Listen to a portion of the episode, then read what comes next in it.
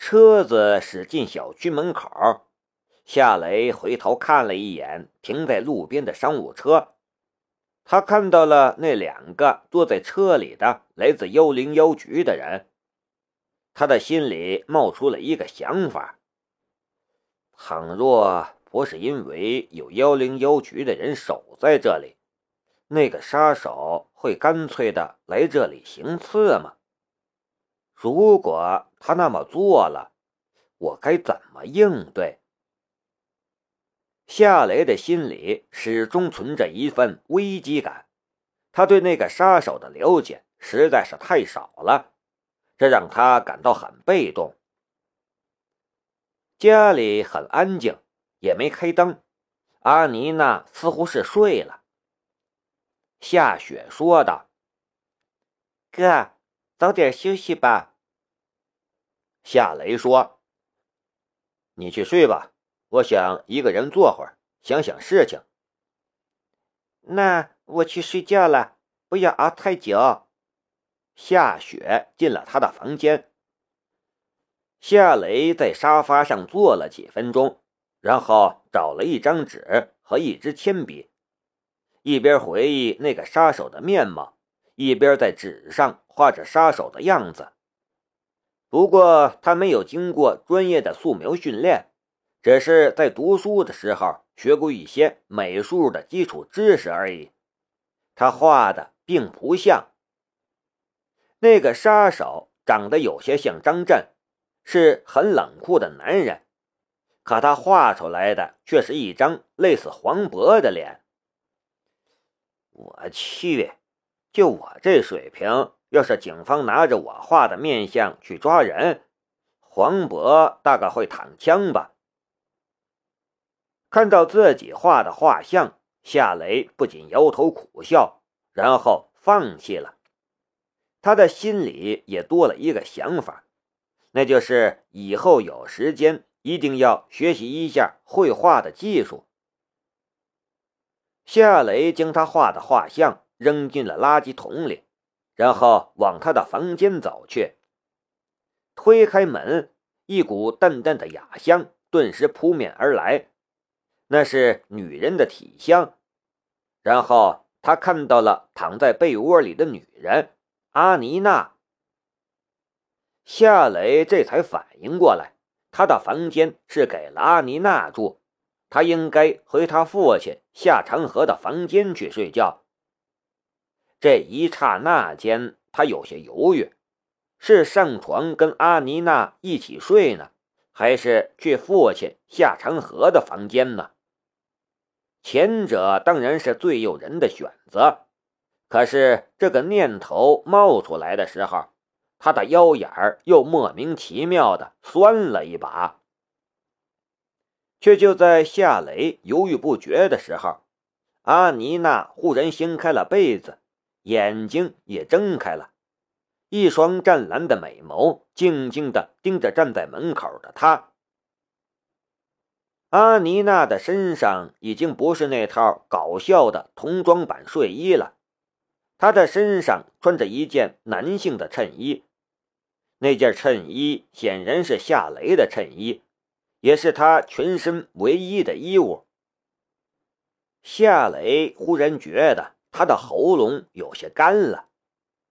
阿妮娜抿嘴笑了一下：“你还在那里等什么？”“是啊，他还在等什么？反正要去说服他明天回京都，在说服的过程里干点别的事情，也没什么不可以的吧？”这么一想，他也不犹豫了。大步向阿妮娜走了过去。第二天一早，夏雷将阿妮娜和夏雪送出了小区，然后看着他们登上那辆商务车。哥，照顾好自己。夏雪从车窗里探出了头，眼里充满了担忧。夏雷点了点头。雷。我会想你的，阿妮娜也从车窗里探出了头来，给了夏雷吹了一个飞吻。夏雷笑了笑，下意识的扶了一下酸得厉害的腰。阿妮娜与他究竟是什么关系呢？他的心中其实想过好几次，可是他也没有一个明确的答案。他对阿妮娜没有他对梁思瑶的那种刻骨铭心的爱，就算有，那也是好感和欲望参半，算不得浓厚强烈。这些阿妮娜也知道。可这似乎并不影响他什么，与他在一起让夏雷感到很轻松、很舒服。什么关系并不重要，如果将他当做一个情人的话，那他绝对是一个完美的情人。情人，我怎么会想到这个词儿？情人这个词，通常是指第三者吧？难道在我的潜意识里，我还当梁思瑶是我的女朋友或者未婚妻吗？她现在在什么地方，又在干什么呢？忽然想到了梁思瑶，夏雷的心中一片失落。半个小时后，夏雷驱车来到了雷马制造公司。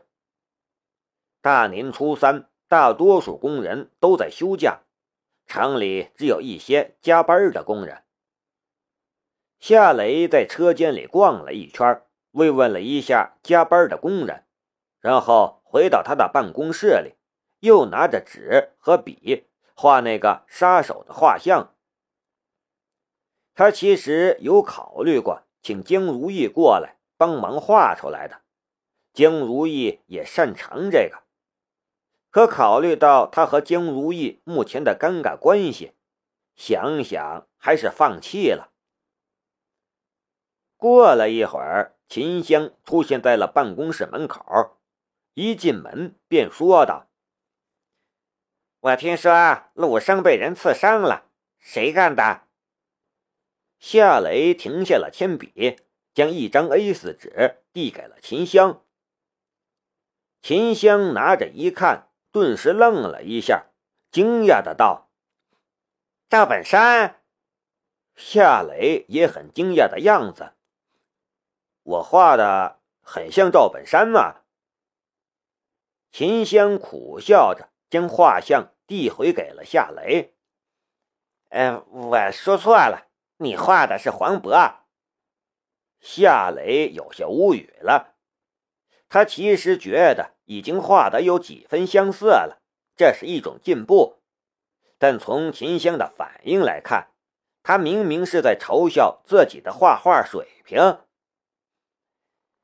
这么大的事情，你怎么不告诉我？秦香有些不满的道。夏雷说道：“我本来想画出来再找你看看的，你知道谷家的一些情况。”没准儿你会认出那个杀手，不过现在看来，我好像失败了。你还真是的，秦香很郁闷的样子。你什么时候变画家了？这种事儿你应该找专业人士来帮忙。你不认识一个女警察吗？江如意，找她帮忙啊。夏雷摇了摇头，算了，这事儿我自己搞定。将他牵扯进来，他会惹上一身麻烦的，说不定还会很危险。秦香却笑了：“你是不好处理你们之间的关系吧？你们这些臭男人，我还不清楚。”夏雷用一种奇怪的眼神看着他。他不是男人吗？哪有男人骂男人是臭男人的？说吧，要我做什么？夏雷说道：“我先说说我的决定。我决定从这个月开始，你的月薪提升到二十万。”啊！秦香瞠口结舌的样子，夏雷笑着说道：“如果你嫌多的话，我可以给你降一点。”秦香白了夏雷一眼：“我傻呀，这世上有人嫌自己的薪水过多吗？”然后他又笑了：“谢谢，我妈那病用钱多，你给我这么高的薪水，我也能让我妈过得好一点。”夏雷说道：“你跟我客气什么？有我的就有你的。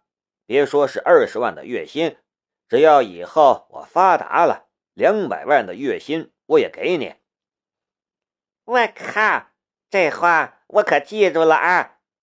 秦香两眼放光的盯着夏雷。夏雷笑了笑：“我们谈谈那个杀手的事儿吧。”我怀疑他是谷家的人。谷家除了董武和秦七，你还知道有谁？特别厉害的那种。秦香想了一下，却摇了一下头。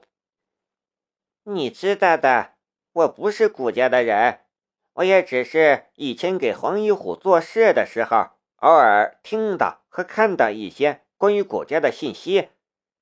这次出现的这个人能将鲁胜刺伤，还能全身而退，这么厉害的人物，我没听过。夏雷皱起了眉头。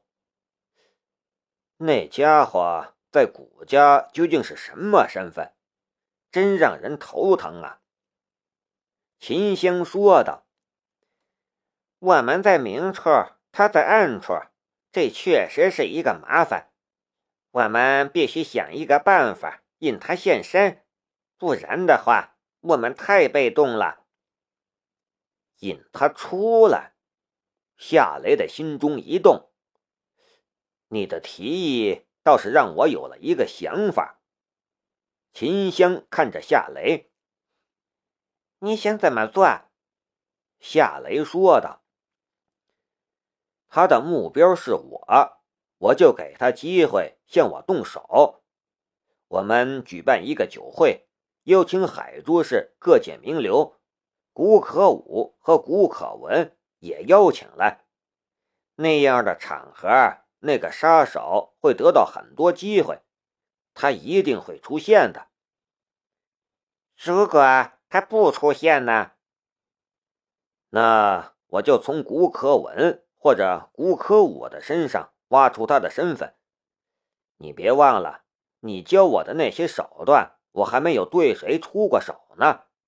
这一次正好试一试身手。办法是好，秦香说道。不过，我觉得古可文和古可武是不会来参加由你主办的酒会的。那个杀手也会猜到这是一个陷阱，根本就不会出现。夏雷笑了笑：“我举办的酒会，古可文和古可武当然不会来，但有一个人举办的酒会，古家兄妹却肯定会去。”秦香似乎想到了一个人，你说的是？夏雷却已经掏出了手机，拨了一个号码。喂，天音吗？申屠天音的声音从手机里传来。是我，有事吗？夏雷说道。我想约你喝杯咖啡，有空吗？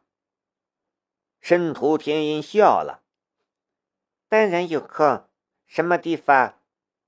夏雷回道：“呃，夜来香吧，那家咖啡厅不错。你等我，我去接你，顺便看看伯父。”“嗯，我在家等你。”申屠天音显得很高兴，因为这是夏雷第一次约他喝咖啡。结束与夏雷的通话，申屠天音急冲冲的往他的房间走去。正推着申屠人散步的傅明美好奇的道：“天音姐，你去哪儿？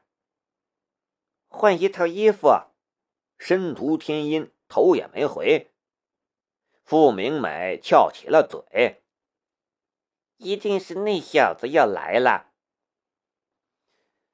呃，可能是有点感冒，这个咽喉肿痛。呃，更新的话呢，呃，这段时间可能快不了啊，抱歉。”